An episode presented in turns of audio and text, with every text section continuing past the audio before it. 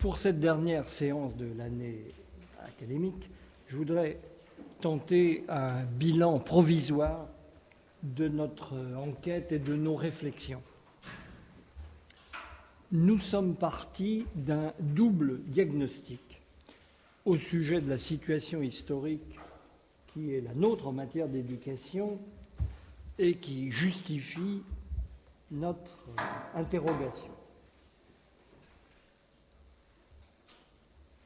Premier élément, la mutation culturelle qui affecte l'enseignement et dont nous, avons étudié avec euh, Dominique Otavier et Marie-Claude Blais d'autres aspects par ailleurs, revêt une dimension épistémique qui se résume dans le titre que nous avons donné à ce séminaire, d'une logique culturelle et pédagogique axée sur l'acte de transmettre, nous sommes passés dans une logique axée sur l'acte d'apprendre. Il y va dans cette transformation, nous l'avons vu, d'une transformation majeure de l'aboutissement d'une évolution de très longue durée liée au statut du savoir moderne, le savoir que je proposais d'appeler méthodique, pas seulement scientifique, savoir méthodique tel que l'école, institution typique de la modernité, le met en œuvre. En deux mots, le compromis entre méthode et tradition qui s'était maintenu depuis le départ et qui soutenait le recours à l'impératif de transmission s'est dissous. Cela sous l'effet notamment d'une évolution sociologique, la poussée de l'individualisation qui a conduit au rejet de ce qui, dans le nouveau contexte, faisait figure d'imposition autoritaire dans la transmission et qui a érigé la construction de ces savoirs par l'individu lui-même en idéal pédagogique exclusif et indépassable. Nous avons examiné, pour illustrer cette rupture, vous vous en souvenez, le best-seller international d'Ivan Illich, intitulé en français Une société sans école, dans l'original Déscolariser la société, un livre paru en 1971 et qui constitue un document idéologique de premier ordre. Nous pouvons le tenir pour le manifeste prophétique de ce congédiement du principe de transmission. Mais si le livre d'Illich illustre à merveille la rupture qui nous intéresse, n'en épuise pas le sens, cette rupture mériterait des investigations supplémentaires tant euh, la cassure des années 1970 est sur ce plan, comme sur bien d'autres, la clé de nos perplexités. C'est aussi, ce bilan est aussi l'occasion de pointer ici et là toutes les questions qui restent en suspens et que, idéalement, nous devrions traiter. Deuxième élément du diagnostic, en dépit de ce déclassement, voire de ce bannissement, en tout cas comme impératif organisateur et explicite, la transmission résiste. Elle est toujours là, et bien là. Elle continue de fonctionner et nous sommes l'ensemble des acteurs sont en permanence obligés d'y faire appel. C'est cette survivance que nous nous sommes principalement attachés à interroger et à explorer. Notre hypothèse, pour euh, anticiper sur la conclusion de, cette recherche, notre hypothèse est que la transmission correspond à une nécessité incompressible et que le problème, dès lors, est de lui faire sa juste part.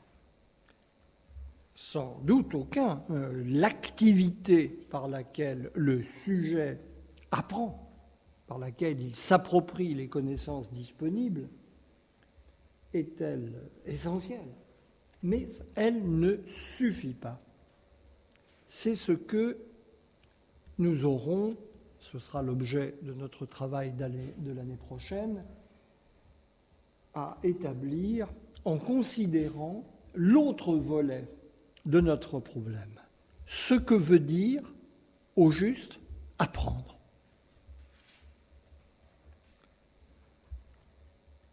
Les deux dimensions, transmettre, apprendre, sont liées en dernier ressort.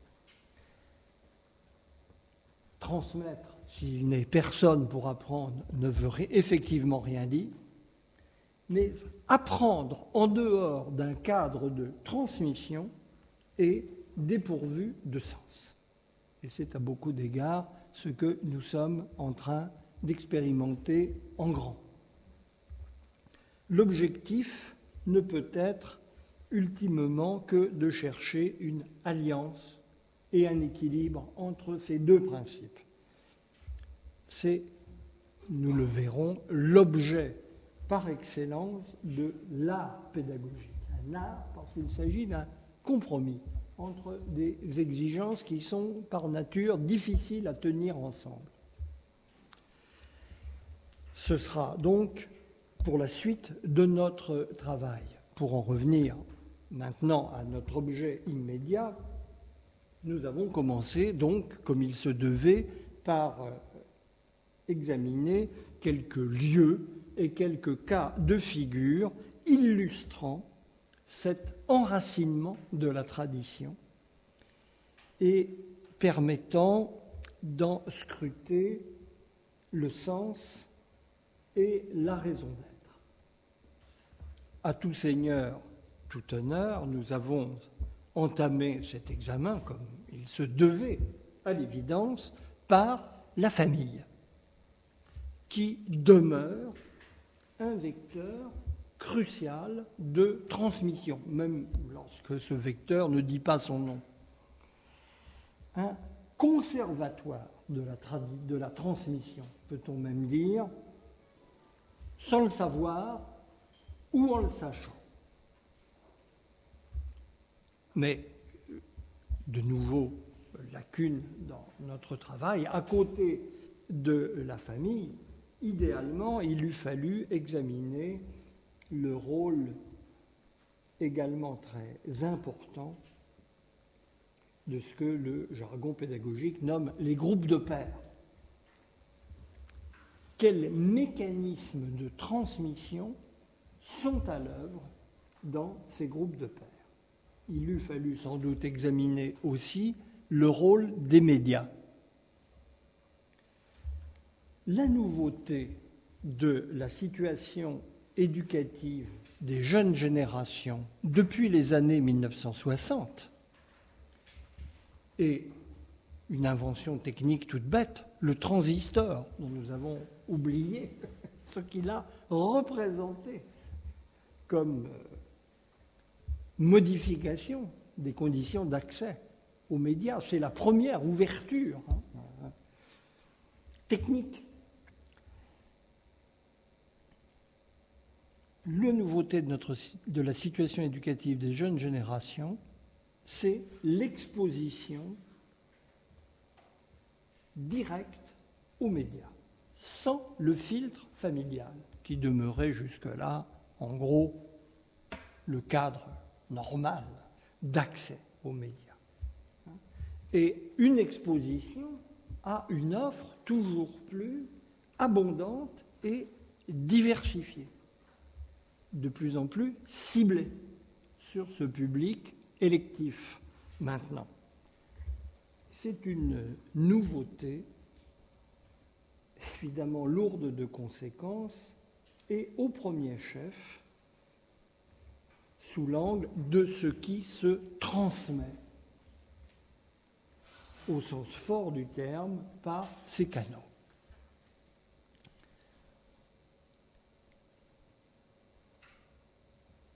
À une autre extrémité du spectre, nous avons examiné la relation maître-disciple. Relation qui fait preuve d'une remarquable persistance dans le domaine euh, a priori le plus inattendu, celui de la recherche scientifique et de la science en général, et relation qui a l'intérêt de montrer que la transmission, bien loin de ne, concerner que les savoirs élémentaires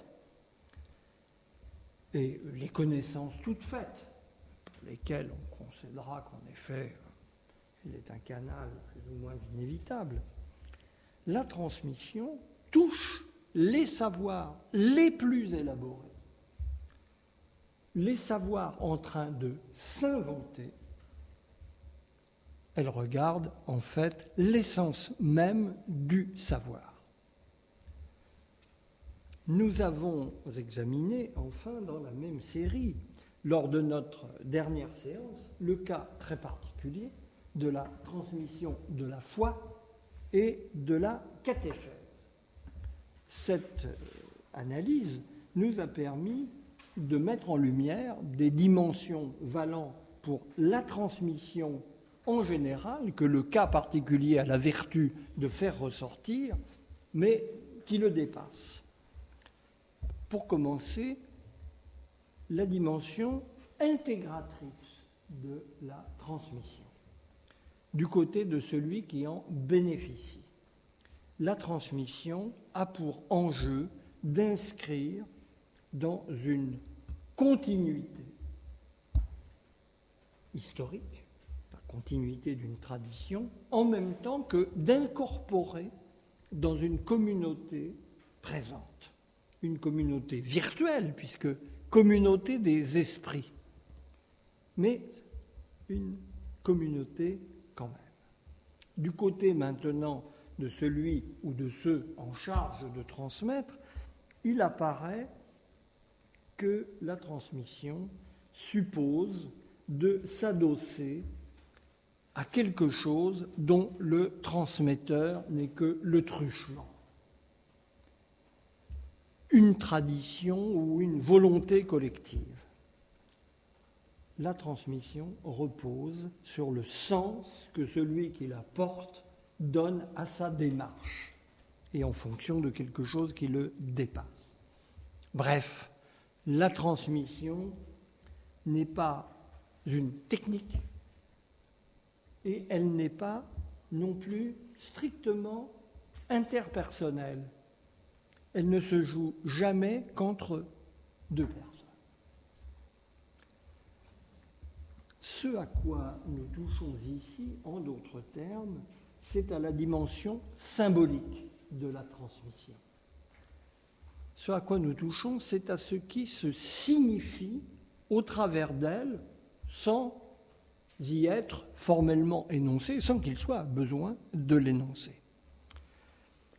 Je vais revenir à cette dimension symbolique, mais vous l'avez bien compris, il s'agit simplement pour l'instant de donner un tableau d'ensemble du problème, de dresser le bilan de ce que nous avons fait et de ce qui reste à faire.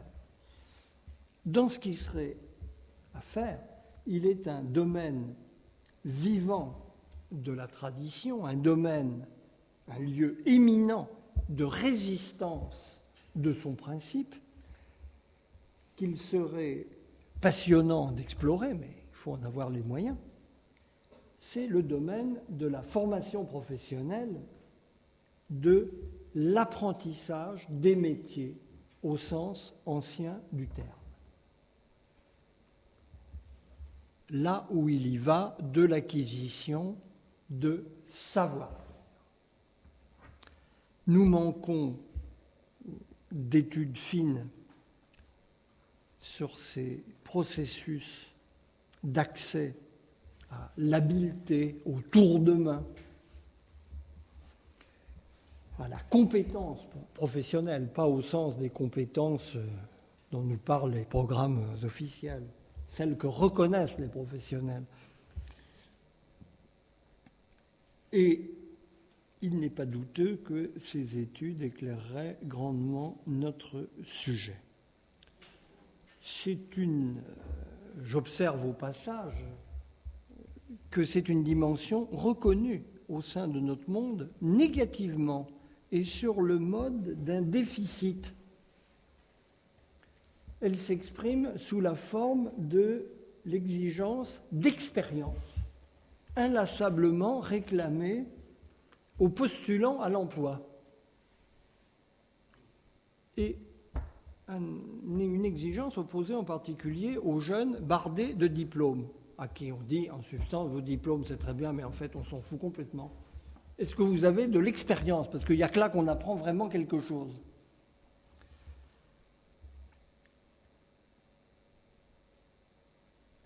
c'est bien le signe dans la conscience collective, de façon diffuse, qu'il y a une place pour une compétence spéciale qui ne s'acquiert pas simplement par la connaissance telle que les institutions éducatives la dispensent. Le seul problème dans notre univers, c'est que personne ne dit à ces malheureux jeunes comment on acquiert cette expérience. Et s'il y a un autre, et, parce qu'il faut avoir commencé pour euh, avoir de l'expérience, et si à l'infini on vous refuse l'entrée dans le monde vous pouvez acquérir de l'expérience au nom du fait que vous n'avez pas d'expérience, c'est un supplice de Tantale euh, sans remède. Euh, voilà une très bonne question, je crois, pour nos systèmes éducatifs et pour l'articulation entre le système éducatif et la vie professionnelle. Je me contente de signaler le point au passage, mais il montre bien ce qu'est le lieu de la transmission, qui est différent de, du lieu d'apprendre, tel que les institutions éducatives d'aujourd'hui s'en préoccupent. Mais à côté de ces lieux et de ces situations, ou de ces secteurs où la transmission se perpétue, il y a un autre angle, un autre angle d'attaque pour euh, aborder cette résistance de la transmission. C'est l'angle de ces objets électifs. Nous en avons parlé incidemment, mais nous gagnerions évidemment à les prendre de front. Il y a des choses qui ne s'apprennent pas, ou qui s'apprennent mal, et qui exigent d'être transmises. C'est évidemment au premier chef le cas des règles et des valeurs morales. C'est le cas du civisme. C'est le cas du goût artistique et du sens esthétique, en plus généralement. C'est une autre entrée dans notre problème que nous aurions pu tout aussi bien prendre, je ne vais pas prétendre apporter en quelques phrases une réponse à la question, mais il est possible néanmoins de pointer rapidement quelques éléments qui nous ramènent à des données que nous avons déjà croisées. Si, lorsqu'il s'agit de morale, lorsqu'il s'agit de civisme ou lorsqu'il s'agit d'art ou de goût, la transmission et de rigueur, et elle seule est en dernier ressort efficace, c'est parce que ces domaines supposent une mobilisation personnelle, une implication subjective d'un genre particulier qui se relie à des relations interpersonnelles ou intersubjectives. C'est, s'il faut de la transmission, c'est parce qu'il y va dans chacun de ces domaines, sur des modes très différents d'ailleurs, de l'intervention de modèles et d'exemples au travers desquels s'exerce une sensibilisation à des dimensions de l'expérience mal représentables dans l'abstrait et de ce fait difficile à appréhender par la voie, les voies discursives de la connaissance. Où nous retrouvons sur un mode courant, familier, des choses que nous avons vues à l'œuvre sur un mode concentré dans la relation maître-disciple. On pourrait toujours l'esprit de chercher la, problématique d'ensemble de notre affaire, on pourrait remonter encore d'un cran et interroger ce qu'on pourrait appeler l'incompressible de la transmission, qui se situe à un niveau encore infra par rapport à ce dont je veux parler. Les choses élémentaires qui ne peuvent être que transmises. À savoir la langue que l'on parle et les codes sociaux de base, pour employer l'expression la plus neutre possible, la civilité première. Mais la civilité est une notion elle-même très complexe.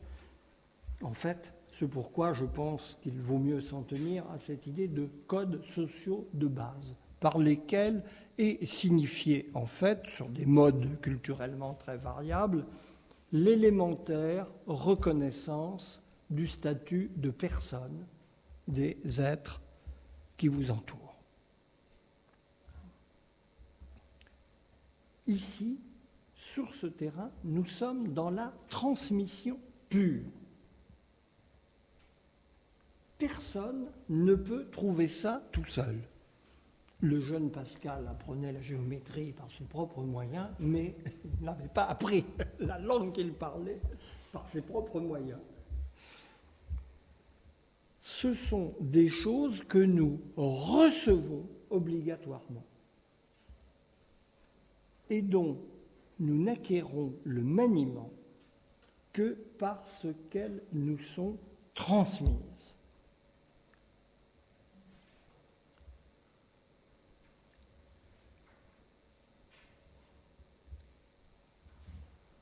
Il ne s'agissait, au travers de cette série de remarques, que de donner une idée d'ensemble de la problématique afin de situer à l'intérieur de cette problématique ce que nous avons fait et en marquer les limites. Il y a beaucoup d'autres choses qui resteraient à explorer. Nous sommes loin d'avoir couvert tous les aspects de la question.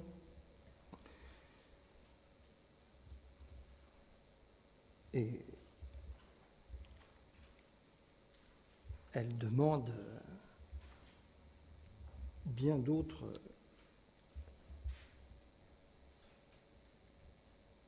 considérations que celles que nous avons développées.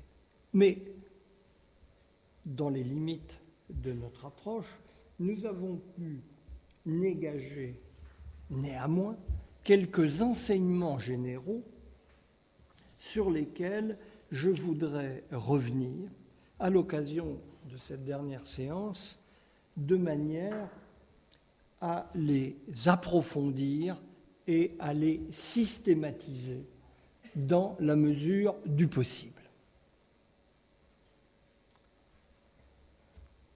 Il s'agit d'interroger donc les ancrages de la transmission,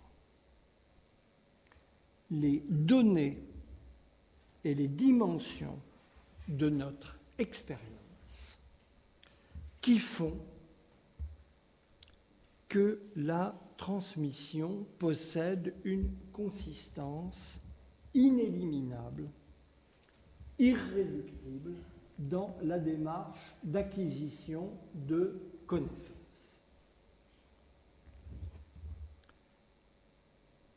Cette consistance est tantôt manifeste, elle est tantôt latente, mais elle est toujours présente sur un mode ou sur un autre. Et ces modes ne sont au demeurant pas indifférents. Ces ancrages me semblent pouvoir être ramenés dans une vue systématique à quatre. Vous vous souvenez que j'avais dégagé six points hein, à propos de la phénoménologie, en quelque sorte, de la relation maître-disciple à laquelle je m'étais livré. Mais il ne s'agissait que d'un inventaire descriptif. En y réfléchissant davantage et en intégrant ces éléments avec les autres que nous avons pu dégager, dans une perspective plus générale, il m'a semblé possible de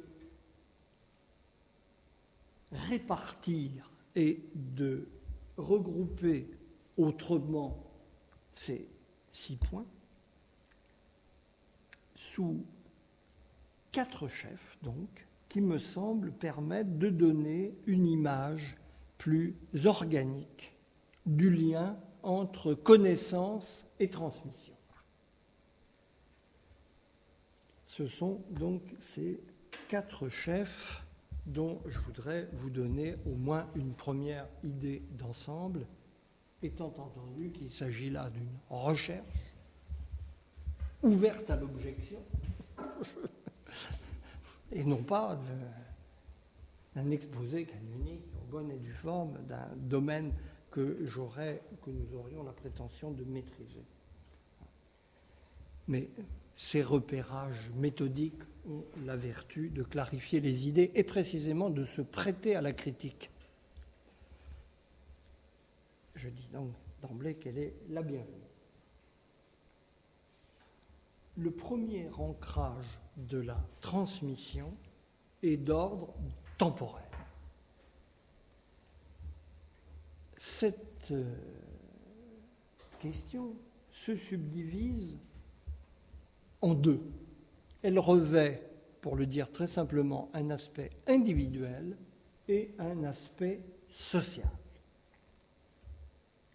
Il y a irréductiblement transmission parce que, dans tous les cas, l'expérience de la connaissance, quelle qu'elle soit, se présente sous le signe d'une antériorité massive. Cela existe avant moi. Je dois apprendre ce que j'ignore. Et ce que j'ignore, d'autres le savent parce qu'ils sont, ils occupent une autre position dans le temps que moi, tout simplement. J'observe à ce propos que transmission il y a dans tous les cas, objectivement. C'est l'autre aspect social sur lequel je vais revenir. Les sociétés et les cultures se perpétuent par acculturation des générations qui naissent et des nouveaux venus, qui prennent à leur compte, peu importe par quelle voie, de fait, ce qui existait déjà, et encore une fois, peu importe la manière dont s'effectue cette prise en charge, de ce point de vue, en ce sens,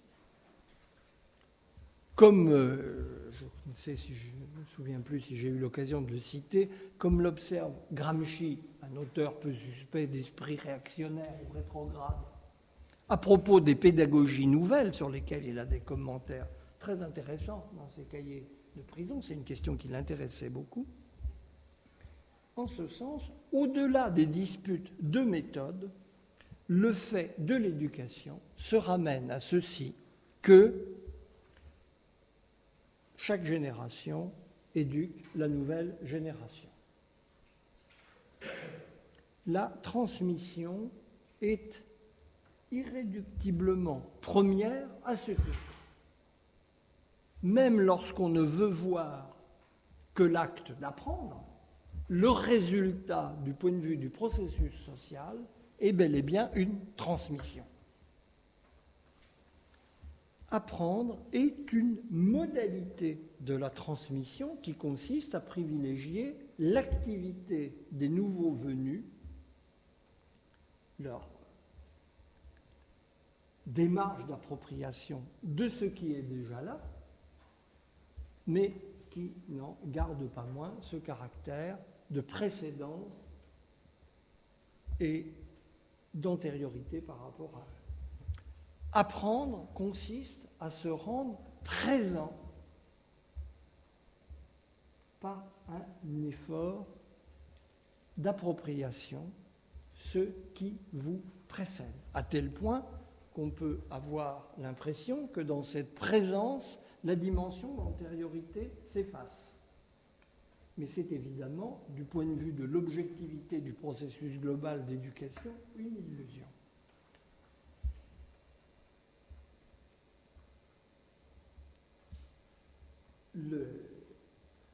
La présentification qui s'opère dans l'acte d'apprendre n'empêche pas la subsistance de cet aspect intéressant qui fait que nous avons des aînés qui, eux, savent ce que nous ignorons et que de ce fait, il est assez désigné de s'adresser à eux pour acquérir ce qui nous manque. C'est précisément cette dimension d'antériorité que les sociétés de tradition, je ne reviens pas sur leur définition, nous avons essayé d'approcher des séances antérieures, c'est cette dimension d'antériorité que les sociétés de tradition mettent en relief pour en faire leur principe organisateur, où l'on voit bien que, justement, cette idée de tradition n'est pas un arbitraire, elle ne vient pas de n'importe où, elle s'enracine dans une donnée qui est là en tout état de cause.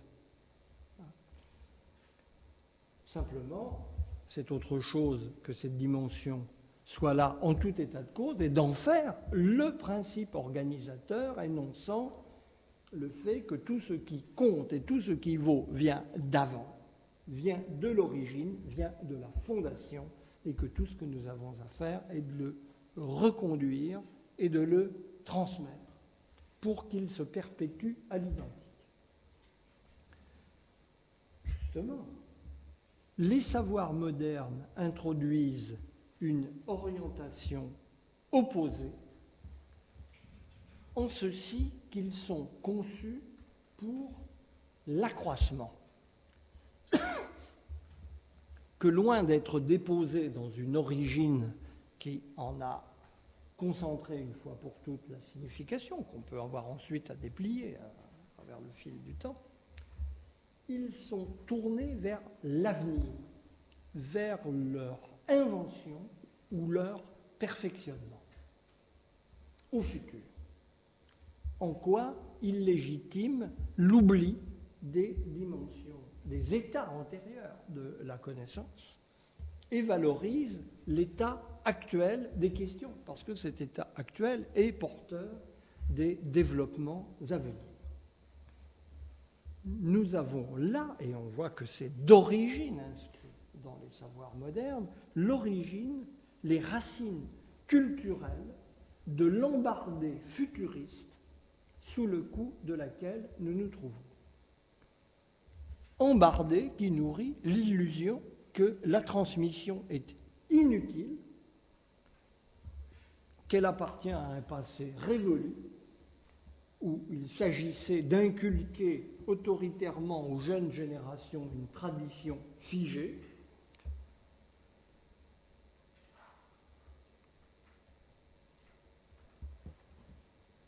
alors que nous autres enseignons au présent les acteurs de la connaissance à se saisir de l'état des savoirs pour, dans le futur, y contribuer chacun à leur manière.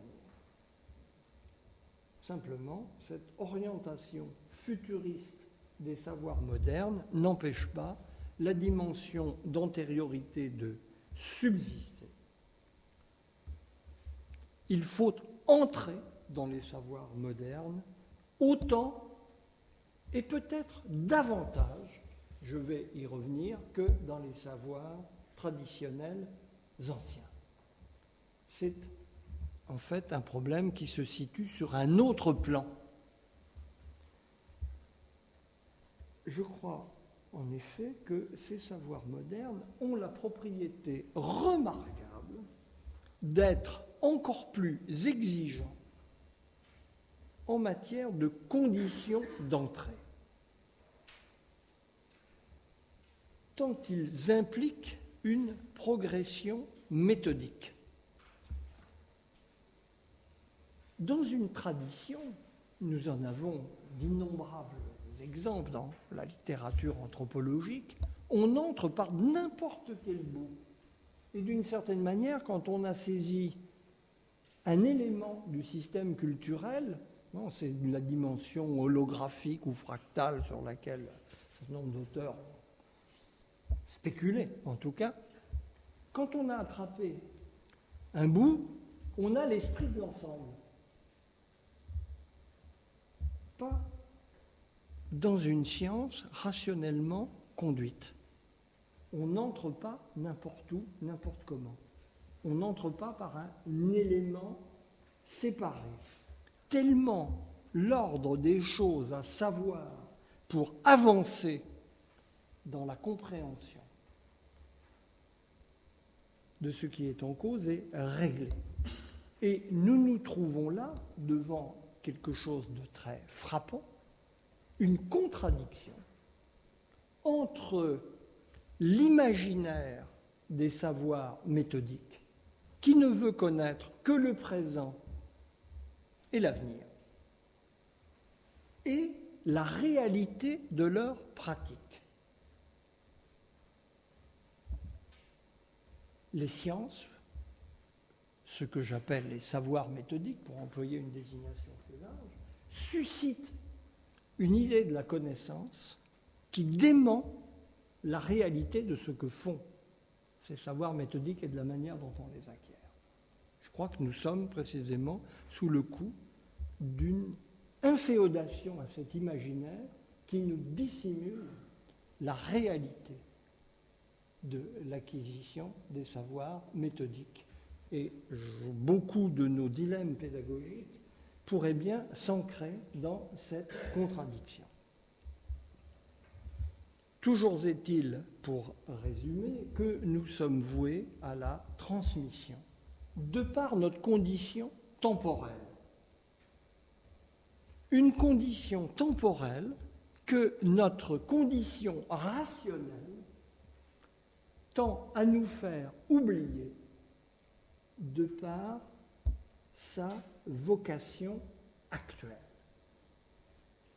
Il y a là un aspect profond du présentisme d'aujourd'hui, qui est intimement lié à la foi dans la raison, dont le temps est le présent.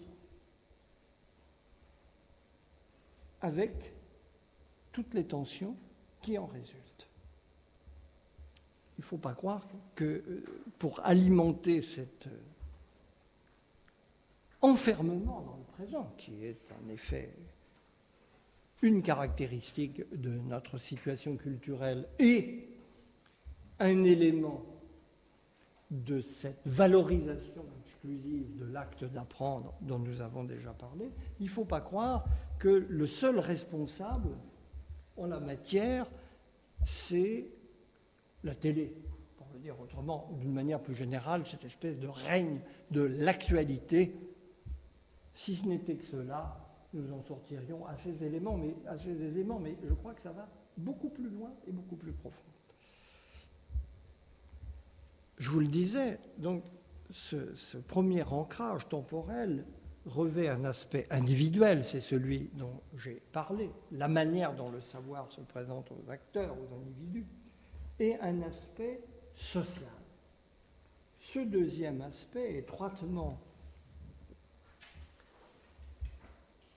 lié au précédent, qui assure la transmission de son irréductibilité tient à notre condition sociale, dont nous allons voir quelle est, associée indissolublement à notre condition temporelle, avec l'autorité du collectif qui s'y rattache. L'antériorité de la culture, du savoir, de la connaissance qui se présente à acquérir est en effet directement dépendante de ce qui constitue l'ultime consistance du social, à savoir sa transcendance temporelle. La société, je ne vois aucune autre manière de la définir rigoureusement dans sa spécificité. La société est ce qui dure quand les individus passent. Cela reste vrai dans la société des individus comme dans les précédentes.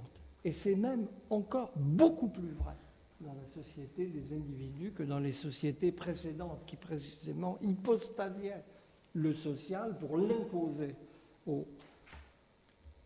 à leurs membres. Il s'ensuit que la condition d'existence d'une société réside dans sa capacité d'assurer sa durée sa reproduction, sa perpétuation. L'autorité de la société se concentre en dernier ressort dans l'exercice de cette puissance. Aucune société ne peut se désintéresser de cette fonction. Elle s'y applique forcément, d'une manière ou d'une autre. aucune société ne peut s'exonérer de choisir ce qu'elle estime vital pour sa continuité dans le temps. Nous y sommes en plein. Les débats permanents et récurrents, et pas que dans notre pays, partout en Europe, partout dans le monde occidental, sur les programmes, sur le curriculum, il y a différents noms pour nommer ces choses, en sont l'illustration. Nous sommes même à cet égard dans une situation très étrange. Aucune société avant la nôtre n'a consacré autant de moyens et autant de soins à l'éducation.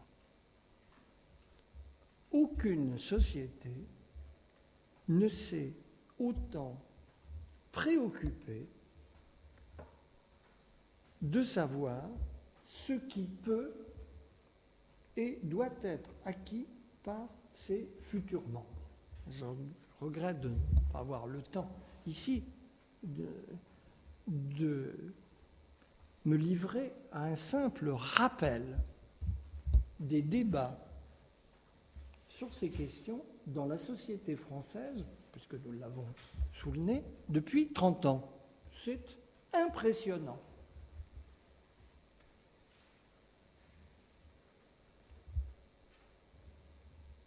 Et à l'intérieur de ces institutions géantes, qui absorbe une part considérable de la richesse collective, nous faisons comme si l'institution n'existait pas.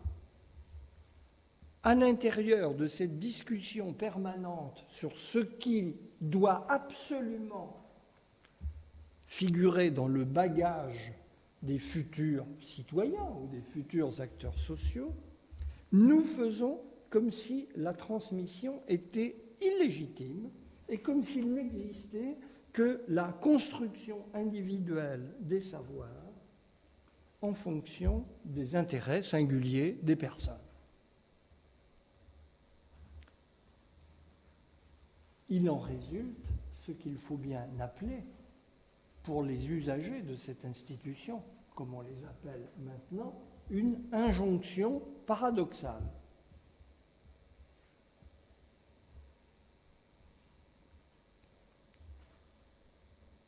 Jamais le souci éducatif sous l'aspect de la transmission n'a occupé une telle place dans le paysage social et jamais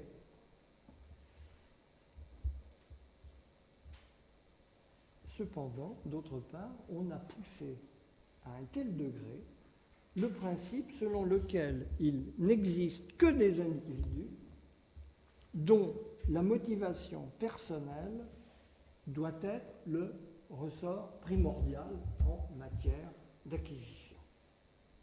Nous sommes en fait plus que jamais dans la transmission, tout en déniant que cela doit se passer selon la transmission.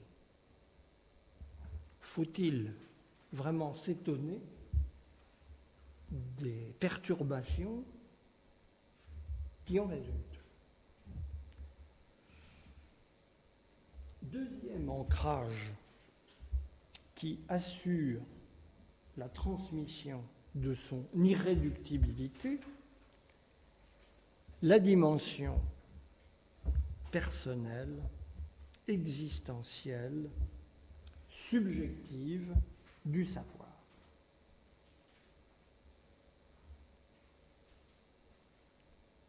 Et par conséquent, sa dimension interpersonnelle, interexistentielle ou intersubjective.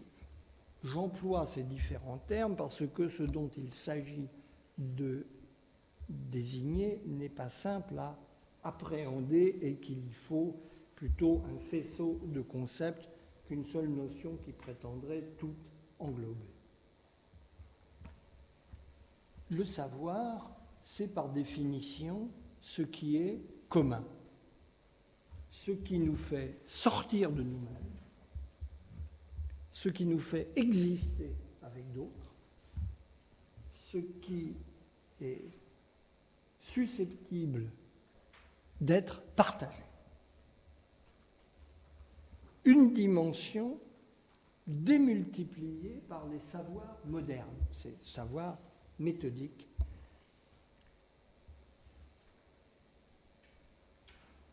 qui, de par ce caractère méthodique, se veulent universels et se déploient sous le signe de l'impersonnalité. C'est leur originalité euh, historique euh, en termes culturels et une dimension dont nous avons perdu de vue combien elle a pu être troublante lors de leur irruption. Cette universalité, cette impersonnalité, et ce qui fait qu'ils peuvent se passer de transmission. Il est possible, en effet, idéalement, de les acquérir par ses propres moyens, à l'aide de sa seule raison, en les construisant à son propre usage, alors en même temps qu'ils vous mettent en communication avec la communauté des esprits qui partagent la même raison. La l'extraordinaire originalité de ces savoirs modernes que d'impliquer à la fois cette liaison générale et cette individualisation radicale.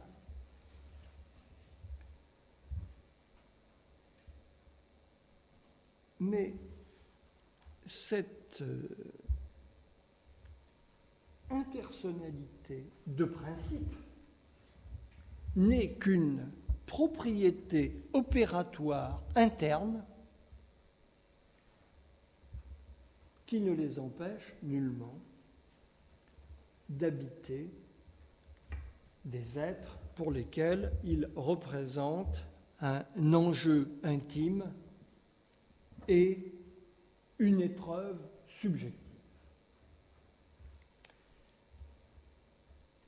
Il y a là un domaine très obscur et pourtant crucial.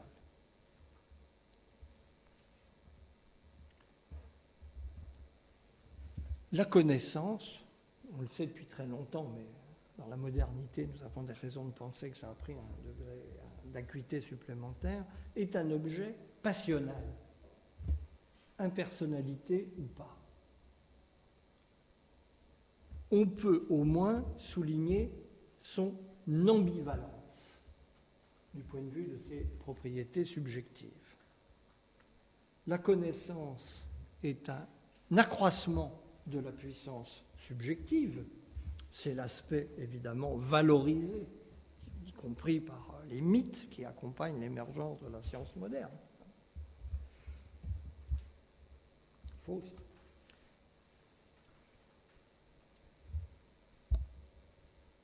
La science, la connaissance conforte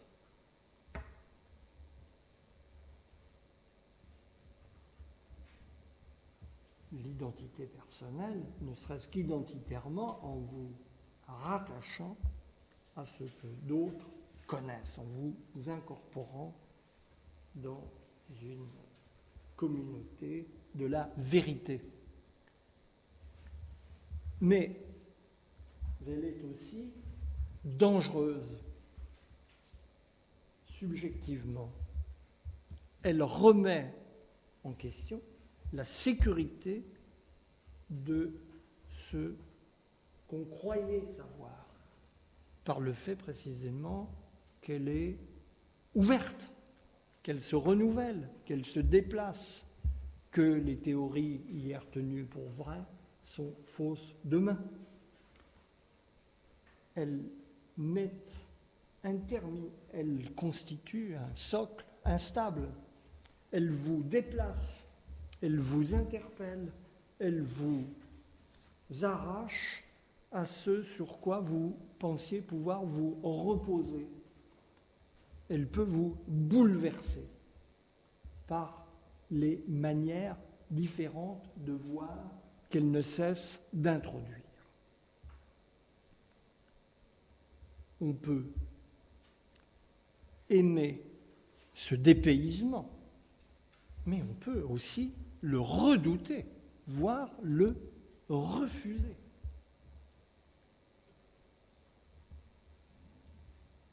Et il y a là tout un domaine sur lequel nous savons très peu, mais qui touche évidemment le fond des difficultés scolaires auxquelles nous sommes aujourd'hui confrontés.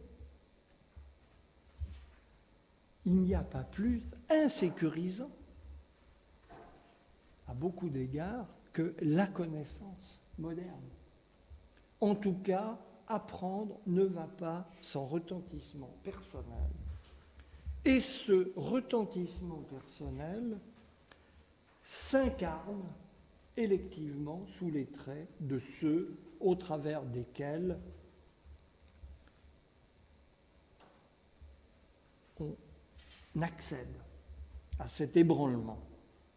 Qu'il s'agisse de comprendre tout d'un coup ce que vous ne parveniez pas à saisir jusque-là, ou qu'il s'agisse très modestement de capter un tour de main qui vous devient familier, parce que vous en avez été témoin dans des conditions où l'identification opère et vous permet d'accéder à ce geste qui se dérobait à vous jusque-là. C'est pour cela qu'il y a toujours transmission. Parce que apprendre est une expérience subjectivement chargée, jamais neutre, toujours investie dans des relations interpersonnelles, positivement et négativement.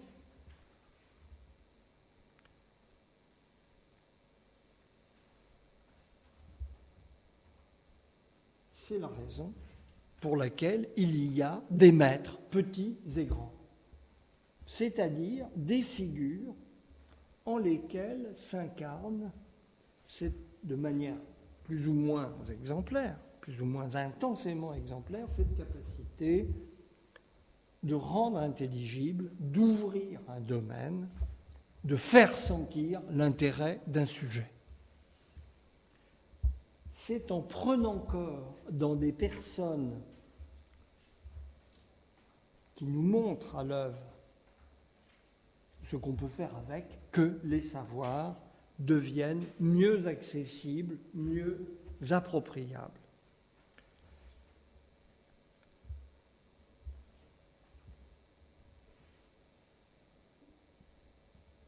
Leur impersonnalité ne s'approche bien, pour une partie essentielle, qu'au travers des personnes qui vous aident à lever les difficultés personnelles qu'ils vous causent ou qui vous rendent sensible, qui vous ouvrent à l'apport subjectif qu'ils représentent. Cette dimension existentielle est associée au poids de la parole, un élément que nous relevions à propos de la relation maître-disciple. La parole, parce qu'elle est le véhicule même de l'interpersonnel, pas son véhicule exclusif, exclusif, mais à coup sûr le support vivant de ce qui lie des personnes.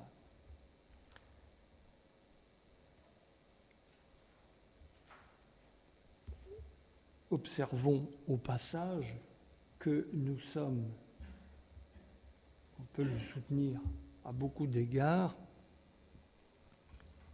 dans notre univers de savoir abstrait et impersonnel, en présence d'un retour massif de l'oralité dans notre culture qui me semble très riche de sens. Un retour de l'oralité euh, qu'on va observer jusque dans les milieux savants. Ce que les gens apprennent vraiment, ils ne l'apprennent qu'en écoutant. Et combien de fois, euh, aujourd'hui, c'est pour moi une chose qui m'a d'abord beaucoup étonné, mais dont l'enregistrement me, me fait, j'oserais presque dire tous les jours, réfléchir, combien de fois on s'entend dire Je ne comprends pas ce que vous écrivez, mais quand je vous entends, c'est lumineux, je, sais tout. La difficulté devant l'écrit et le besoin de l'écoute est, une chose très remarquable au travail dans le moment présent. La dimension, cette dimension personnelle et interpersonnelle, nous l'avions vu là aussi à propos du maître et du disciple, peut aller très loin, jusqu'à créer une véritable parenté spirituelle entre maître et disciple, un lien intime, une intimité privée d'un genre spécial qui nous fait toucher à une autre dimension de notre problème, sa dimension symbolique.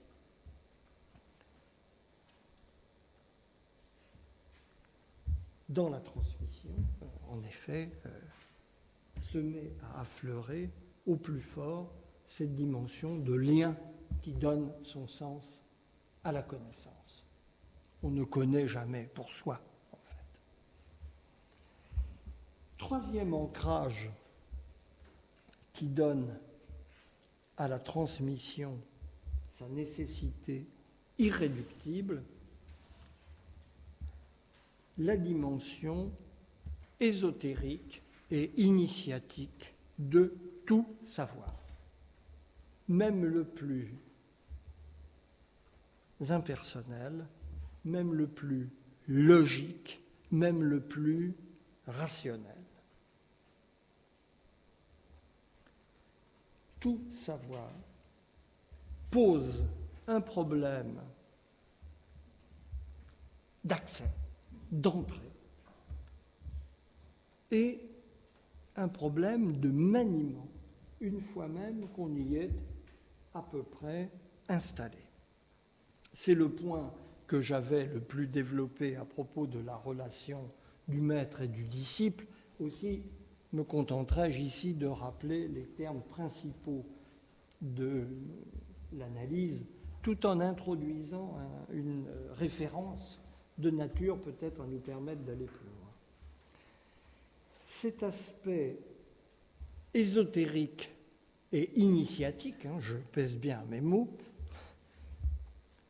ce sont des choses différentes, se manifeste de deux manières. Tout d'abord, sous l'aspect de l'importance des savoir-faire dans toute démarche de connaissance.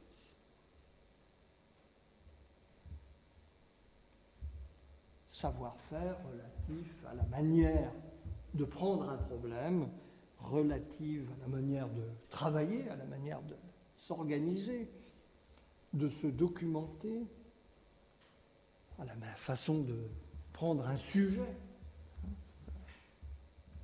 n'importe quel domaine. C'est un point qui hante la réflexion sur l'enseignement depuis les années 1960 et elle a été, il faut le reconnaître, particulièrement mise à l'agenda par les réflexions de Bourdieu, critiques très critiques à l'égard du système d'enseignement traditionnel secondaire de Bourdieu et Passeron. Ça a été beaucoup leur cheval de bataille. Ils ont mis en lumière incontestablement l'importance des codes et des connivences qui fonctionnent dans fonctionnaient dans le système d'enseignement. S'il revenait aujourd'hui, il verrait que derrière. Le seul problème, c'est l'erreur massive d'interprétation qu'ils ont commise sur la nature de ces connivences et de ces codes. En les rapportant à des facteurs de classe, alors qu'ils ont une logique et une consistance sociale tout à fait différentes. Je n'ai pas le temps d'y entrer, mais c'est un point évidemment capital. Cette erreur d'appréciation a eu de très lourdes conséquences pédagogiques, il faut les mentionner, elles ont conduit, cette erreur d'appréciation a conduit à répondre à côté à ce qui était un vrai problème.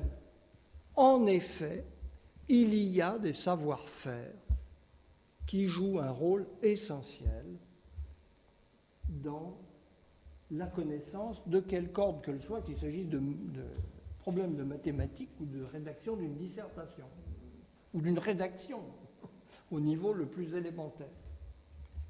En effet,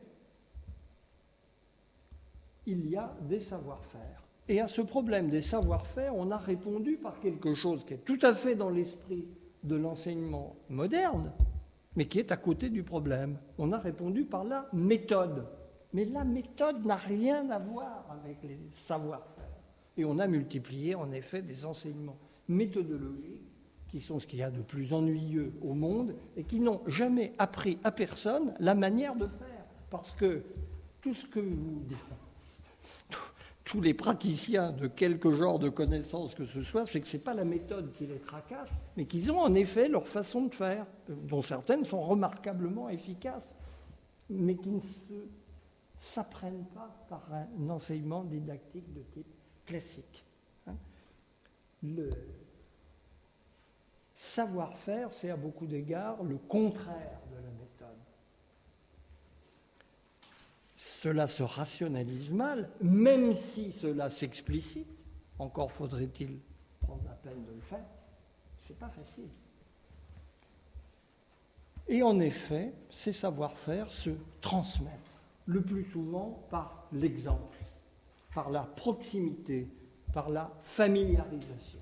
J'avançais le terme de bricolage en le prenant au sens que Lévi-Strauss donne à ce terme, dans la pensée sauvage, on pourrait en tout cas avantageusement explorer ce domaine, mais vous voyez comment une réflexion euh, d'apparence tout à fait désintéressée euh, et spéculative sur les problèmes de fond de l'enseignement peut conduire à des conclusions pratiques extrêmement importantes l'erreur de la méthodologie par rapport à ce qui est par ailleurs un vrai problème auquel on apporte une fausse réponse. Par ailleurs, donc c'est le deuxième aspect de cet ésotérisme, de ce caractère initiatique des savoirs, il se manifeste, je vous le disais, sous l'aspect de l'opacité spécifique de toute formation signifiante, si logique, si cohérente qu'elle soit de l'intérieur. De l'intérieur, elle est claire pour ceux qui sont dedans, mais de l'extérieur, elle est contingente elle est spontanément perçue par les non-initiés comme contingente, arbitraire, impénétrable. Et c'est là, en effet, le, noyau rationnel de toutes les analyses qui soulignent la dimension de connivence culturelle qui intervient de manière décisive dans le processus éducatif cela touche à quelque chose d'indiscutable qui est le véritable obstacle sur lequel nous devons réfléchir, mais dont il faut bien voir qu'il n'est pas lié à l'existence de classes sociales, mais à la nature de la signification telle que nous la manions entre humains. C'est ancré dans le langage, ça ne veut pas dire que c'est insurmontable, mais ça veut dire qu'il faut d'autres analyses pour en venir à bout l'illusion de ceux qui savent est toujours la clarté de ce qu'ils savent, dont ils ne peuvent pas comprendre que de l'extérieur, cela ne soit pas intelligible comme cela est pour eux. C'est le malentendu même qui est en permanence en jeu dans la relation d'enseignement. Toute connaissance exige une familiarisation, elle exige d'être apprivoisée, elle réclame une initiation au sens fort du terme, il s'agit d'entrer dans quelque chose où aucune porte ne semble à première vue se dessiner. Elle demande des introducteurs, des interprètes, des traducteurs, des truchements. En un mot, elle demande une transmission, qui est proprement ce qui vous permet d'entrer, ce qui vous permet de briser cet ésotérisme qui vous semblait de prime abord insurmontable. Je voudrais vous signaler à ce propos une contribution récente, tout à fait intéressante, de François Julien, qui a priori n'a rien à voir avec notre sujet, c'est un sinologue, euh, comme vous le savez, qui s'occupe de comparaison entre la pensée chinoise et la pensée occidentale, il vient de publier un tout petit livre qui s'appelle Le pont des singes, qui est à propos d'une mission officielle qu'il a effectuée pour le gouvernement vietnamien sur le sort des minorités ethniques dont le gouvernement vietnamien euh, se préoccupe de préserver la culture. Mais comme toujours dans ces cas-là, le gouvernement se dit qu'il faudrait protéger ces cultures euh, minoritaires, mais ces cultures minoritaires n'ont de cesse que de réclamer la télé, euh, comme tout le monde, le téléphone portable et toutes les belles choses, sauf desquelles on n'est pas vraiment des gens comme les autres. Donc, euh, comment on fait pour comprendre ces, situations très épineuses à, à gérer Et à propos de cette situation, François Julien développe toute une réflexion sur la différence entre ces cultures et leur mode de fonctionnement et le mode de, le mode de fonctionnement de notre culture, la culture occidentale, des, savoirs euh, ou de la culture en général dont nous parlons depuis le début. Et à ce propos, il introduit une différence qui m'a semblé très suggestive entre ce qu'il appelle la connaissance moderne, et entre pardon, la connaissance au sens moderne, et ce qu'il appelle la connivence, par laquelle il caractérise les cultures dites traditionnelles. Il caractérise cette connivence, par opposition à la connaissance, par trois traits.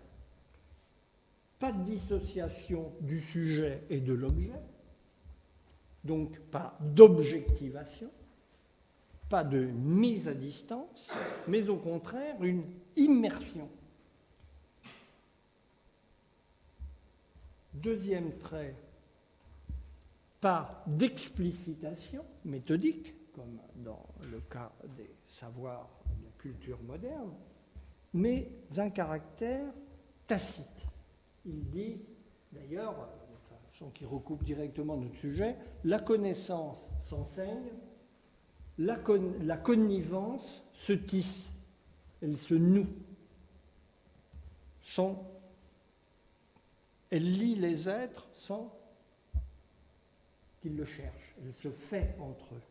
Troisième trait, la connaissance, dit-il, sépare et hiérarchise. La connivence se développe globalement. Mais on pourrait dire en fait, je reviens à ce dont nous parlions tout à l'heure à propos du caractère fractal ou holographique des cultures dites traditionnelles, elles se développent globalement, mais aussi bien le tout est contenu dans chacune des parties. Ça me semble tout aussi vrai. L'opposition ici, euh, là je m'écarte tout à fait de ce que dit François Julien pour en faire une utilisation qui rentre dans notre programme de travail. Je crois que ce sur quoi il met le doigt euh, correspond à une réalité profonde, mais demande en fait à être relativisé.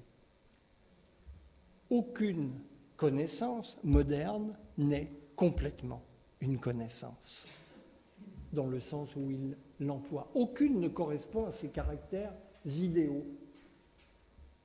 Toute connaissance s'enlève sur fond de cette connivence qui demeure son socle, son support, sa limite. Toute connaissance reste largement pénétrée de connivence. Et c'est pour ce motif qu'elle se transmet, qu'elle appelle une initiation, qu'elle réclame des passeurs. Quatrième et dernier ancrage de la transmission, j'en arrive au bout, je vous rassure, la dimension symbolique de toute acquisition de connaissances et de toute éducation. C'est ce que notre société a le plus de mal à comprendre. La désymbolisation est en effet l'un des traits frappants de notre culture récemment installée, de pair avec sa détraditionnalisation dont nous avions parlé au départ. Pour nous, l'éducation, est fonctionnelle. Elle ne comporte pas précisément de dimension symbolique. Je m'empresse de dire que cette désymbolisation que nous observons ne signifie pas, surtout pas, que la part symbolique du fonctionnement humain a disparu, qu'elle s'est évanouie, mais qu'elle est passée dans l'implicite, qu'elle est souterraine, qu'elle est devenue l'insu, qu'elle a perdu sa mise en forme ouverte.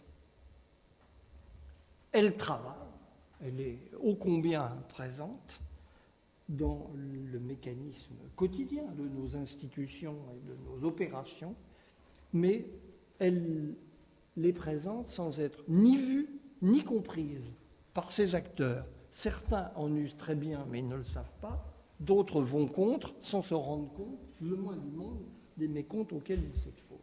C'est un des. Et c'est là, à coup sûr, l'un des aspects notables que nous n'avions jusqu'à présent abordé qu'indirectement de la question de la transmission. Cette dimension symbolique recoupe et prolonge les différentes faces du problème que nous avons déjà envisagé. Elle concerne ce qui se signifie au travers de l'entreprise éducative relativement à la place des êtres et à leur lien entre eux. Vous entendez bien que la formule se signifie est là pour s'opposer à une autre formule qui serait ce qui est signifié. Ce n'est pas signifié, mais cela se signifie, sans être énoncé. Nous parlions de la temporalité et de la continuité collective. Ce qui se signifie au travers de la transmission et qui donne son sens à la transmission, c'est qu'il y a un avant, chacun de nous, et qu'il y a un après.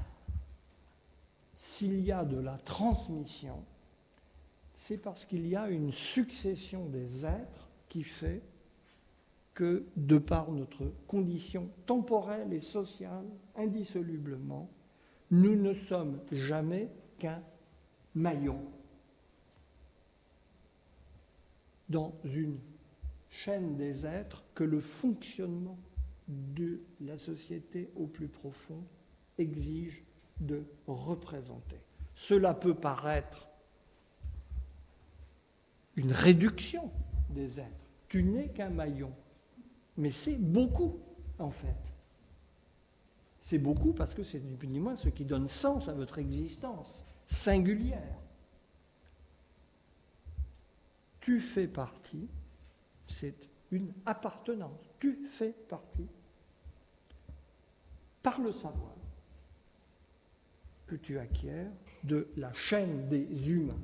Et c'est d'autre part une énorme responsabilité il dépend de toi que l'aventure se continue dans le sens du meilleur. Voilà ce qu'est symboliquement l'éducation. Certainement pas le simple accroissement des capacités d'un individu singulier à ses propres fins, mais une opération d'inclusion symbolique dans la communauté humaine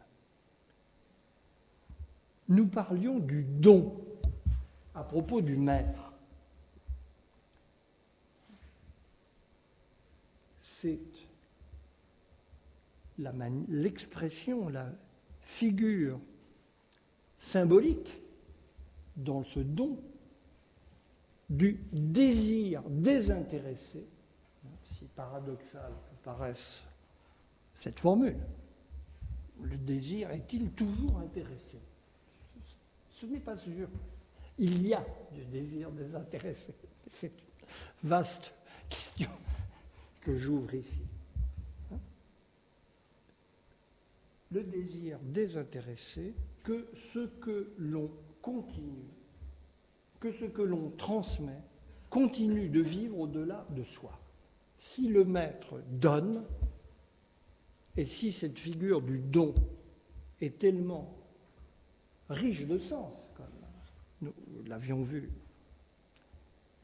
dans cet exemple, c'est parce qu'il va dans ce don d'une condition fondamentale de la perpétuation de ce que le maître incarne. Le maître est celui qui transmet authentiquement, parce qu'il place plus haut que lui, c'est en cela qu'il est désintéressé tout en étant passionné, la cause de la connaissance à laquelle il s'est consacré, ce qui le met en position de la transmettre de la façon la plus authentique. C'est, autrement dit, du sens de l'humanité au-delà de sa personne particulière qui est en jeu et dont il donne l'exemple, qui est parlant par ce qui s'y signifie.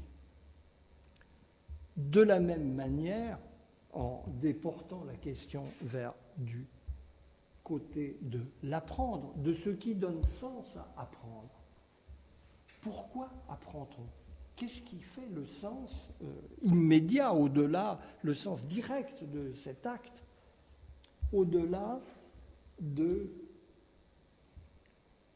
la capacité utilitaire, qu'il ne s'agit pas non plus de négliger, mais qui n'est pas la seule en cause. On apprend pour en être, pour s'introduire dans la société des esprits. Et lorsque d'une manière, lorsqu'on dit aux jeunes générations qu'elles n'apprennent que pour elles-mêmes, on tue tout simplement leur désir d'apprendre quoi que ce soit. Parce que pour soi-même, c'est vraiment pas intéressant en dehors de quelques compétences très concrètes dont on a le besoin immédiat.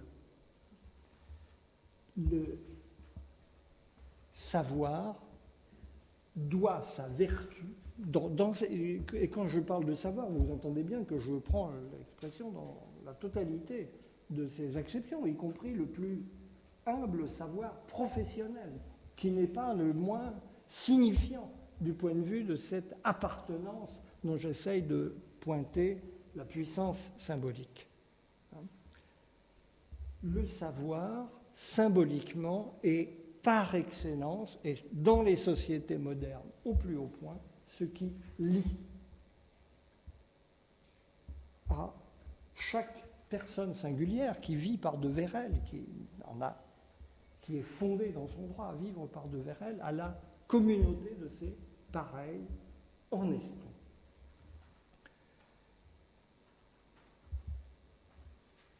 Ce sont donc, me semble-t-il, ces différentes dimensions, ces quatre dimensions, je m'arrêterai là, que nous avons perdues de vue sous le coup de cette rupture culturelle majeure que nous avons connue dans les années 70 et que j'ai essayé de caractériser pour commencer, ce sont ces dimensions que nous avons perdues de vue et qu'il nous faut réintégrer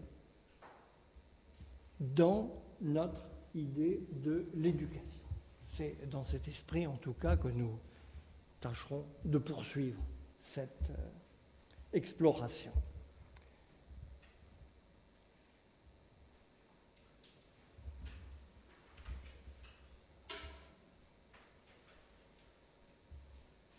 Les questions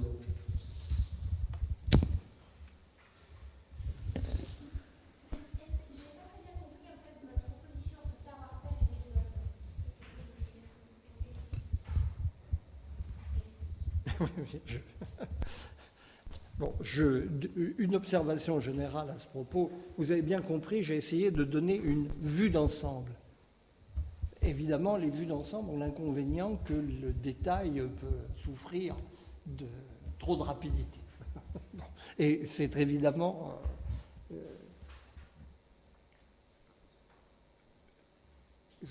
je, crois, alors j'ai pointé la différence, je ne l'ai pas explicité Hein. J'ai simplement voulu marquer combien euh, on était, comment dire, je dirais, pour reprendre des catégories que j'ai empruntées à François Julien et qui me paraissent très éclairantes, la méthode est du côté de la connaissance, elle est ce qui permet de faire progresser le savoir. Les savoir-faire sont du côté de la connivence. Ils ne se déduisent pas, ils ne sont pas logiques, vous ne pouvez pas les construire par l'esprit, ils sont le fruit de. Ils s'insèrent dans cette dimension à la fois personnelle, passionnelle, sensible euh, de la pratique de la connaissance qui ne s'acquiert pour l'essentiel que dans la transmission. Hein, la méthode, on peut la suivre par, son, par sa propre raison. Vous pouvez euh, commencer par le commencement et poursuivre d'une manière raisonnée, avec les savoir-faire, mais, mais, la méthode ne vous donnera pas la manière dont vous allez aborder un nouveau champ. Euh, oui, bien sûr qu'il faut se guider sur la méthode, mais il y a toujours autre chose qui intervient dans la pratique qui va vous donner le biais le plus rapide pour aller au cœur de la difficulté, pour isoler. Alors si vous suivez la méthode, c'est très long, c'est très lent, et ça ne débouche pas. Hein, c'est tout l'ensemble de ces tours de main que l'on retrouve, y compris dans les savoirs les plus abstraits. cela m'a. J'ai été tout à fait frappé par euh, quelque chose que me disait dans le genre un jeune mathématicien à qui me disait donc, travaillait avec, euh, qu'il avait été travaillé avec des gens avancés, plus avancés que lui sur son sujet, et je lui demandais, je lui disais, mais pourtant en mathématiques, euh, tout est écrit. Il me dit, ah, mais alors là, pas du tout. Entre ce qu'on lit dans les articles de ces gens que j'ai potassés, euh, que je connais par cœur, et ce que je vois quand je travaille avec eux devant un tableau, et où ils m'expliquent comment ils comprennent un problème et comment ils le prennent, comment ils pensent qu'on peut le développer, il y a un abîme. Ça n'a rien à voir. Et me disait-il, le plus important dans les articles de mathématiques, c'est pas ce qui est écrit, c'est ce qui est entre les lignes. Et je crois que ça, voilà, on est dans hein, la méthode, on la connaît tous, on sait ce qu'il faut faire, mais c'est autre chose que d'acquérir cette initiation à la manière de faire qui est quelquefois inexprimable. Et c'est ce que, dans le, quand nous parlions du maître et du disciple, nous, est, exprimé à, foison euh, par, les relations et dans la littérature scientifique au combien, où on explique que euh, ce qui était important chez tel maître, c'est pas ses cours officiels euh, dans les institutions les plus prestigieuses qui se déroulaient d'une manière absolument méthodique, Hein, le, propos euh, ex cathedra parfait, où tout était dit de manière euh, extrêmement bien organisée. Mais c'était les causeries familières, c'est la parole, la parole simple, l'échange, la discussion autour d'une question, hein, dans, une euh, ambiance familière et informelle, où on ne se soucie absolument pas de l'après, de, la méthode, justement. Là, on est entre nous. C'est la cuisine, comme on dit volontiers dans le domaine euh, savant. Hein. Il y, a, il, y a la, il y a para et puis il y a la cuisine. Et les savoir-faire, c'est dans la cuisine. Et ça n'a effectivement rien à voir avec euh, la méthode, mais c'est un vrai sujet d'exploration. Hein,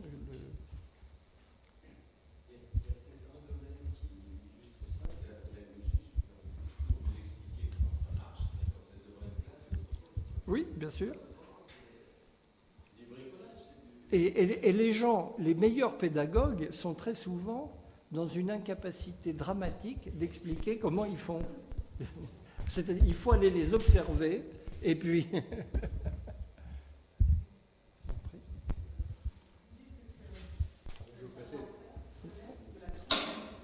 Attendez, on va vous donner le micro, comme ça on entend mieux. Oui, je suis étonnée quand vous dites que le savoir-faire relève de la transmission. Quand euh, euh, on met, par exemple, on aménage un milieu, euh, en sport on l'a beaucoup fait, et puis on, met des, on fait descendre des élèves en mettant des poteaux, et ils se débrouillent, ils trouvent des solutions, ils trouvent des savoir-faire pour moi. Et vous, vous parlez de transmission. Pourtant, on ne transmet pas quand on appelle ça l'activité fonctionnelle, on les met en activité, ils acquièrent des savoir-faire. Mais ça ne relève pas d'une transmission. Non, mais moi, je dirais, attention, la transmission et le savoir-faire, il est plutôt du côté de votre méthode qui consiste à les mettre en activité, comme vous dites, dans le.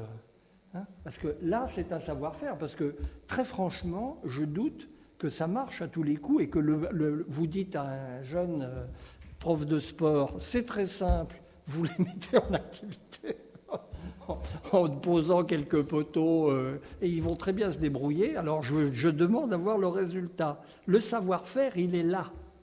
Voyez? Et ça, ça se transmet. Vous, justement, si vous faites un bon cours de pédagogie en disant c'est hein, la solution, elle est. C'est pas ce qu'acquièrent les. Je doute qu'ils acquièrent d'ailleurs beaucoup de savoir-faire. Moi, je pense que c'est d'autres choses qui se jouent du côté des élèves là. Voilà, hein, entendons-nous bien sur les mots. oui, je pense. Oui, Ah non, mais il apprend quelque chose. Il apprend quelque chose, mais je doute que ce, qu'il apprend mérite le nom de savoir-faire. Mais par ailleurs, vous avez raison, le sport est le domaine même du savoir-faire, d'une manière générale. Hein. et, d'où le caractère. Euh, extrêmement charismatique, magique, euh, des, processus d'apprentissage dans ce domaine avec des gens réputés faire des miracles, mais dont on serait bien incapable d'expliquer comment. Parce que là, on est dans la transmission pure. les autres en savent autant sur le plan des méthodes, justement. il, y a, il y a quelque chose d'autre. Quoi? Voilà, c'est ça qu'il s'agit de. Oui, un peu dans le même sens que Madame. Euh, vous, il y a des phrases que vous avez dites auxquelles on a envie de réagir. Ah ben j'espère bien. C'est le but du jeu. Euh, apprendre en dehors d'un cadre de transmission ne peut, ne, peut, avoir de sens. Vous avez dit ça au mhm. début. Mais du sens pour qui? Pour celui qui apprend. Vous êtes sûr de ça? Ah oui, oui. Je vais, je vais continuer. Hein. Vous avez dit un petit peu plus loin. Il y a Robinson Crusoe, évidemment, mais il a un cadre. Oui, non, mais ce qui est important, en effet, c'est le, sens pour, euh, pour l'apprenant. on, est d'accord, c'est votre. Vous avez dit euh, aussi. Apprendre n'est qu'une modalité de la transmission. On pourrait dire euh, exactement l'inverse, c'est que la transmission n'est qu'une des modalités de l'apprendre, si on se met du côté de, de l'apprenant. Ce n'est pas, pas, illégitime de le dire, en effet, mais moi, vous avez bien compris le contexte dans lequel cette proposition se situait. Hmm. Hein, je, vais peut-être aller jusqu'au bout, vous allez comprendre euh, mon propos. Euh, j'ai assisté à votre séance précédente et vous avez dit une chose que je n'ai pas entendue du tout euh, aujourd'hui, qui tournait autour du fait qu'on ne peut comprendre la transmission que si on ne se place pas du côté du transmetteur. Enfin, quelque hmm. chose comme ça. Hein. Et le, développement que vous avez fait aujourd'hui n'était pas du tout de même nature. C'était, moi, je comprends que la, notion de transmission puisse être une catégorie éclairante pour comprendre les intentions de celui qui transmet. Mais pour, comprendre ce qui se passe du côté de l'apprenant, c'est autre chose.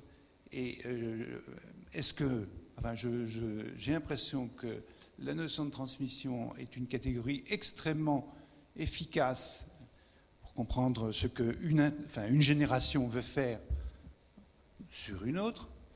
Mais par contre, quand vous dites à la fin, qu'il faut retrouver l'esprit qu'on a perdu dans les années 70 et qu'il faut retrouver l'esprit d'apprendre, etc., vous faites un présupposé quand même qui est que euh, la génération d'après veut en être, c'est-à-dire euh, veut en être de la génération d'avant. Pas en être de la société Enfin, de la euh, génération d'avant. Ah, ça, enfin, veut, veut la filiation en quelque sorte. Non, non plus. C'est d'un autre ordre ce dont il s'agit. hein. Et comment prendre euh, le problème? Je, moi, si vous voulez, justement, ce que j'ai essayé de dire, c'est que la transmission, euh, l'essentiel par rapport à votre question, que- que- plutôt que de reprendre dans l'ordre votre propos, c'est que apprendre relève pour une partie, pour une partie, je n'ai pas dit que c'est le tout, d'une transmission, toujours, pour partie. Mais si on nie ça, on fait obstacle au fait d'apprendre. Voilà, c'est ça hein, dont il s'agit. Ce n'est pas le tout, évidemment pas. Mais je voudrais m'expliquer sur un point important par- quand j'ai dit que la transmission est première. La transmission, ça n'est pas que les intentions de la génération. C'est aussi cela. Mais ça va bien au-delà, installé vis-à-vis des nouveaux venus. Prenons le processus social objectif. Une société sur une durée de temps de deux générations. C'est comme conventionnellement une soixantaine d'années, puisque c'est comme ça qu'on les compte. C'est peut-être un peu dépassé, c'est un autre problème. Objectivement, on peut dire ben, ce qui se passe, du point de vue pur de la sociologie, c'est une transmission. Ce qui était là avant, de fait, se retrouve dans la génération d'après. Faisons abstraction de manière behavioriste hein, de ce qui se passe. Le résultat est là. Objectivement, il y a eu transmission. Alors après, on peut discuter sur le comment ça se passe. Il y a eu transmission en ceci que l'état, euh, en gros, de la culture, du savoir, de la connaissance, au départ, se retrouve augmenté, transformé, déplacé, mais substantiellement reconduit une génération plus tard.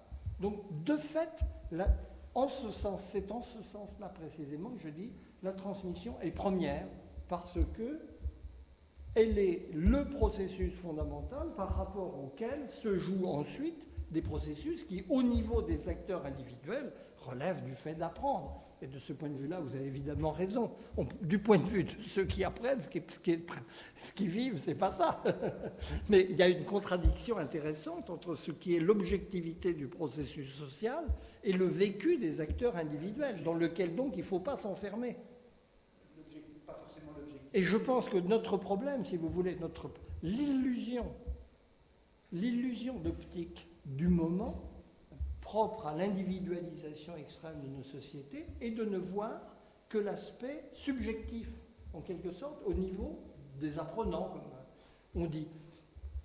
Alors qu'il faut prendre tout autant en compte la dimension objective du processus social qui dit quelque chose. Parce qu'on pourrait dire, ils- s'ils ne veulent pas apprendre, eh bien, il ne va rien se passer. Eh bien, c'est pas grave, ça se passe quand même. voilà, c'est ça. le- Il y a quelque chose de mystérieux là-dedans.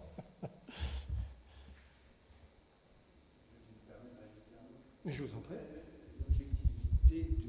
L'objectivation du processus intentionnel des transmetteurs, et pas forcément euh, l'objectivité du processus social, parce que si vous voulez, on, on utilise la même catégorie intellectuelle pour rendre compte d'un processus social et pour rendre compte d'intention d'acteur. Mais ce qui, il y a quelque chose qui va très. Ça, c'est tout le débat sur qu'est-ce que c'est que la nature du social qui est impliqué dans ce que vous dites et ce que notre, ce que no- notre société récuse totalement, c'est le fait qu'il existe autre chose que des acteurs. Mais moi, je crois qu'il existe bel et bien une objectivité du processus social qui nous échappe en grande partie, mais qui fonctionne très efficacement. Voilà. Mais ça, c'est la grande discussion, si vous voulez, sur la nature même de la société, hein, qui est on ne va pas résoudre, là on est dans l'ordre presque des postulats euh, auxquels on peut donner une rationalisation, mais qui relève, pour ainsi dire, d'une perception du phénomène. Une société n'est pas faite que d'acteurs sociaux. Voilà. Vous, vous, montrez d'une manière très fine combien, au fond, à la fois, il y a une récusation de cette dimension de transmission dans, le, fait d'apprendre, et combien, au fond, ce fond de connivence qui est encore présent dans le monde social aujourd'hui, euh, dans, euh, dans ce qui se passe au niveau de l'apprentissage de la transmission, au fond, existe toujours, mais d'une manière implicite, expliquant au fond que ce qui était explicite auparavant est devenu implicite d'une certaine manière. Oui, tout à fait. Et la question que je vous poserai, c'est de dire, au fond, quelles sont les raisons profondes de ce paradoxe qui n'empêche pas, comme vous le dites, que le fait que la transmission continue à exister et à se faire objectivement, quel est au fond, qu'est-ce qui, chez les acteurs du social, aujourd'hui, fait qu'il y a cette volonté très forte de rendre transparent le monde social lui-même en tant qu'il est acteur, qu'il cherche à se reproduire dans une forme de connivence qui existe toujours d'une certaine manière. Qu'est-ce qui fait qu'il y a ce désir de transparence du social? Comme si au fond on n'était que dans, une, dans un monde où il existerait une collection d'individus. Alors évidemment, c'est toute la force de l'idéologie individualisante, mais en même temps, est-ce qu'il n'y a pas des enjeux de l'ordre de pouvoir d'acteurs particuliers qui ont intérêt, d'une certaine manière, à dire que le social est transparent pour, euh, pour légitimer certains pouvoirs implicites ou certains pouvoirs qui, qui, ont, qui ont, je dirais, une pertinence et une force dans la mesure où ils restent implicites bah, qu'est-ce qui est en jeu à travers ça? Il y a effectivement une. Je ne suis pas sûr, en tout cas, qu'on puisse parler d'un désir de transparence de la société. Je ne crois pas que c'est une expression qui rende compte d'une manière adéquate de ce qui se passe. Je ne vois pas ce désir, en tout cas, nulle part. Mais euh, dans ce, par rapport à ce que vous dites, il y a effectivement une hiérarchie de facteurs. Il y en a au moins, je vois au moins trois ordres, un empilement de trois ordres de choses. Hein. Le fait fondamental, c'est la réduction individualiste. C'est quand même ça le. Parce que ce n'est pas qu'un phénomène de valeur ou de valorisation de l'individu, c'est le fait qu'à la lettre, dans notre univers, ne sont plus visibles que les individus et les acteurs individuels. Il n'y a que cela qui est perceptible par l'entendement commun. Et ça, c'est quelque chose de tout à fait extraordinaire quand on y pense. Hein. Ce n'est pas, encore une fois, un problème de, de, de, choix, de valorisation particulière, c'est le fait que réellement, on ne voit que ça. Il n'y a que des individus j'ai euh, ce propos qui restera euh, vraiment, je crois, la marque de, de l'époque que tenait Madame Thatcher euh, quelques mois après l'inauguration de ses fonctions en 1980, où on lui disait mais quand même la, société anglaise, elle répond je, ne connais rien de tel qu'une société, moi je, je ne connais que des individus. Et, des familles, en effet. Donc, si elle avait lu un peu Auguste Comte, elle aurait vu qu'il y avait là une piste pour remonter plus loin. Mais c'est un propos extraordinaire. Parce, que, d'ailleurs, précisons bien, ce qu'elle met sous le mot famille, c'est des accords privés entre des individus en fait, il y a des individus et des contrats dont le contrat familial est l'expression élémentaire, parce que les gens se choisissent. Qu'une famille se réduise à ça, d'ailleurs, ça se discute au plus haut point, justement. Et c'est ce qu'Auguste Comte, lui, savait très bien. Euh, voilà, là, c'est un, un, effet épistémique. Hein. C'est pourquoi, moi, je crois que je, parle de réduction individualiste. C'est-à-dire, il n'y a rien d'autre de, visible. Alors, ça implique un deuxième facteur qui est l'invisibilisation de toute une série de choses qui néanmoins sont très présentes. Et les phénomènes de connivence dont je parlais ne sont qu'une expression, euh, qu'une manifestation parmi d'autres. L'invisibilisation des collectifs d'une manière générale. Ils ne sont pas perçus spontanément dans l'explication que les, acteurs se donnent de leur monde. Et troisième strate, effectivement, des intérêts puissants qui consolident cette perception et qui l'encouragent, mais qui ne la créent pas. Il n'y a pas de complot. Il y a une exploitation d'une situation au profit d'une certaine euh, vision de l'humain qui produit des effets. Des effets qui vont dans un sens bien déterminé, qui profitent à certains et, et, des avantages un grand nombre, quand bien même l'illusion individualiste a cette force incroyable que tout le monde s'en pense bénéficiaire. En dehors des quelques-uns qui n'ont pas envie d'être des individus mais qui ne le savent même pas, en général.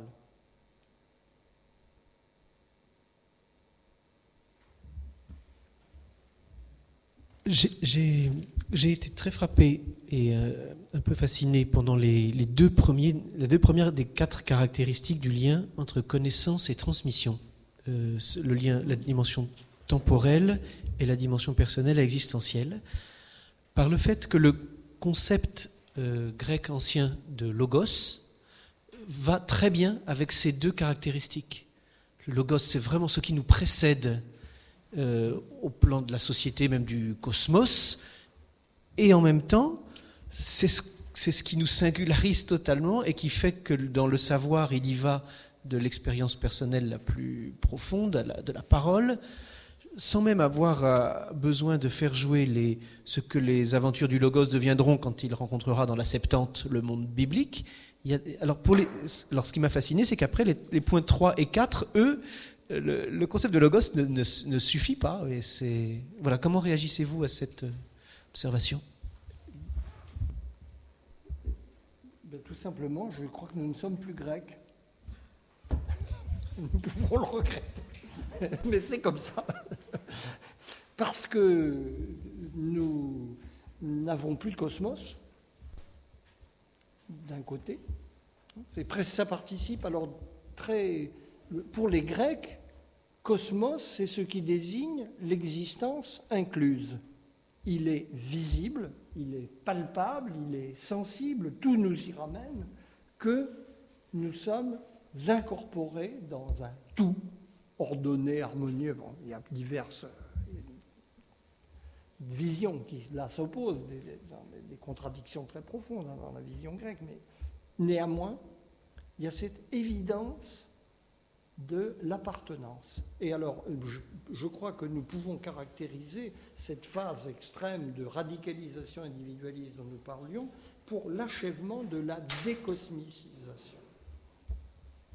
Les individus, au sens euh, contemporain du terme, sont précisément des êtres qui n'appartiennent à, qui ne se sentent appartenir à rien qui les englobe. Il n'y a que eux et le rapport alors pareil, les engagements volontaires qu'ils nouent ensemble, qui ne font jamais une incorporation légitime. Quand il y en a un, c'est un embrigadement, donc il faut le, dénoncer. C'est quelque chose d'insupportable.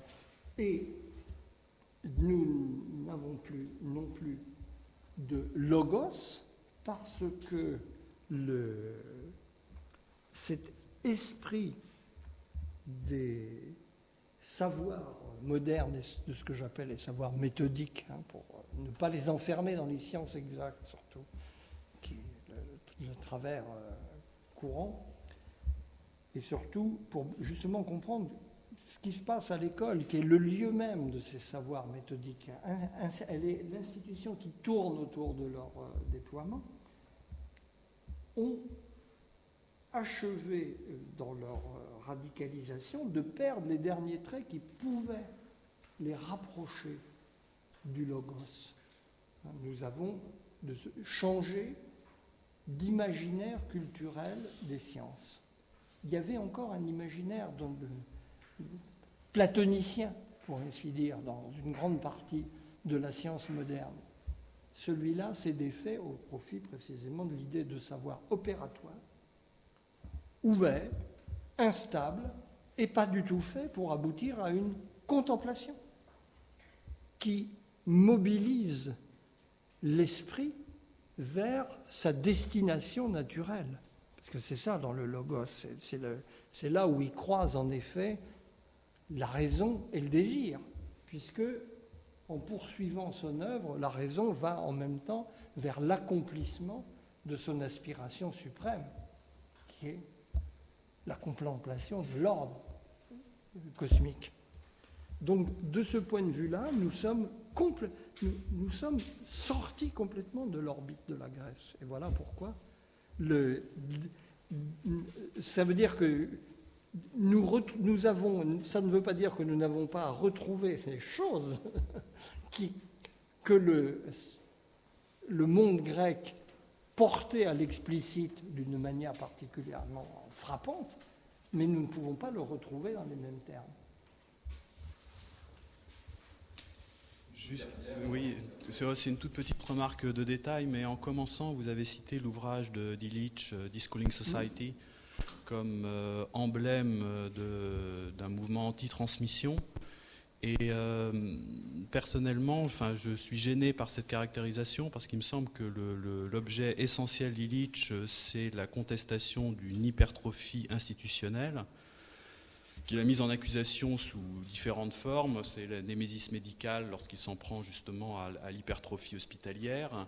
Et euh, ce qu'il vise essentiellement dans Discalling Society, c'est justement le monopole qu'a pris l'école dans l'éducation. Et ce qu'il voudrait, c'est, et qui a dépossédé les parents et les adultes de leurs compétences euh, qu'ils possèdent pourtant à éduquer, les, jeunes. Et donc finalement, ça viserait chez Illich à renvoyer euh, les enfants dans leur famille et dans leur entourage, et qui est, euh, comme vous l'avez dit d'ailleurs, le lieu par excellence de la transmission. Et donc il me semble que si on suivait véritablement Illich, ça aboutirait plutôt à une réhabilitation de la transmission que à son, effacement.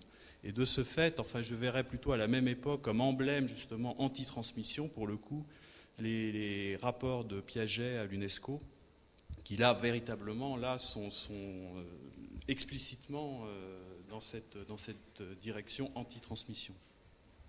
Alors, euh, je vous accorde absolument le point pour Piaget, c'est évident, et on aurait pu le prendre aussi bien, il est, il est extrêmement caractéristique, bien que d'une toute autre manière, parce que, si vous voulez, ce qui est la raison pour laquelle il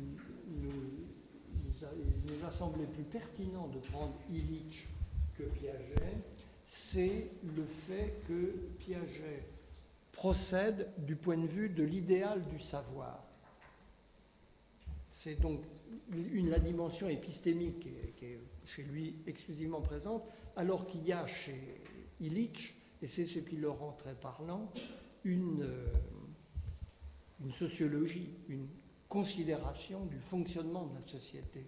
Et c'est pour ça qu'il est plus significatif, en fait, par rapport à la rupture des années 70. Mais euh, vous n'étiez pas là lorsque nous en avons parlé, parce que, je veux dire, ce n'est pas une allusion en passant. ça doit être celle-là. Parce que, je veux dire, la, lecture euh, sympathique que vous faites d'Illich me paraît très rétrospective. Quand vous relisez euh, honnêtement, le livre, aujourd'hui, la lecture que vous en faites est à la lumière de ces travaux ultérieurs, en fait, némésis médicale, etc., toute cette théorie du caractère contre-productif des institutions modernes. Hein. Mais c'est présent, bien sûr, mais c'est un aspect qu'il a beaucoup systématisé par après, mais c'est vraiment Déscolariser la société, c'est un livre qui ne dit pas ce que vous lui faites dire, qui est beaucoup plus radical, qui va extrêmement loin dans le, manifeste anti-transmission, et sur un plan beaucoup plus général. Euh, parce qu'il euh, va même, il, dit même quelque chose de tout à fait étonnant, que, que j'avais bien relevé et souligné, c'est qu'il ne faut pas séparer le problème des enfants de celui des adultes. Ça, c'est une illusion. C'est en fait la même chose. C'est donc un, vrai manifeste théorique de l'individualisme radical en matière d'éducation. Je ne suis pas sûr que par après, compte tenu de son évolution, pour ce que j'en sais, vous avez l'air de la connaître mieux que moi, il aurait ratifié ce qu'il disait en 1970-71, mais le livre, là je défends la lecture que j'en propose, parce que vraiment c'est un livre qu'il faut relire de près, et qui est étonnant par son caractère prophétique, alors de ce point de vue, parce que ce qu'il a préconisé, c'est d'une certaine manière passé, ou plus exactement, le compte, ce qu'il avait anticipé s'est passé à l'intérieur du maintien des institutions dont il voulait la disparition. non, mais là, de ce point de vue-là, effectivement, il n'aurait pas été d'accord. On est bien. mais, mais dans l'esprit, c'est un texte tout à fait étonnant et très radicalement anti-transmission. Là-dessus, je crois que j'ai essayé de le montrer, euh, texte euh, et citation à l'appui.